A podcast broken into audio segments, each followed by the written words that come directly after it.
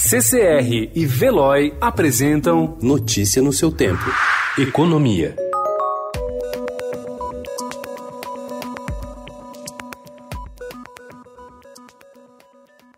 A Raizen, empresa de combustíveis da Cosan e da Shell, declarou na última terça-feira força maior em relação aos contratos assinados com seus fornecedores por conta da epidemia do novo coronavírus. Com isso, poderia rever os volumes de compra de etanol originalmente programados, porque, com a maioria da população em casa, a venda de combustível caiu em até 80% em algumas cidades do país.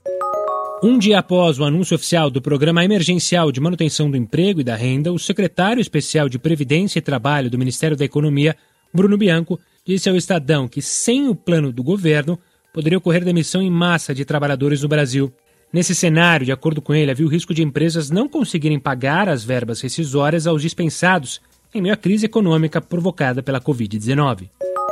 Mais de 6 milhões e 600 mil americanos deram entrada ao seguro-desemprego na semana passada, um recorde, enquanto lideranças políticas e de saúde congelaram a economia, mantendo as pessoas em casa e tentando desacelerar a disseminação do mortífero coronavírus. As duas semanas mais recentes tiveram mais solicitações de seguro-desemprego do que os primeiros seis meses da grande recessão, indício do quão rápido, doloroso e profundo foi o fechamento da economia para muitas famílias americanas que lutam para arcar com os custos do aluguel e do plano de saúde em meio a uma pandemia.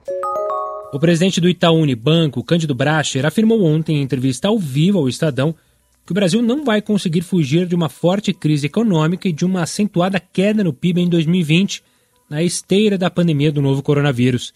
Segundo ele, ainda é cedo para entender como será a retomada. Por isso, no momento, a prioridade deve ser a saúde. Bracher disse ainda que a quarentena é dolorosa sob o ponto de vista econômico, mas é mais doloroso as pessoas morrendo em hospitais. Notícia no seu tempo. Oferecimento CCR e Veloy.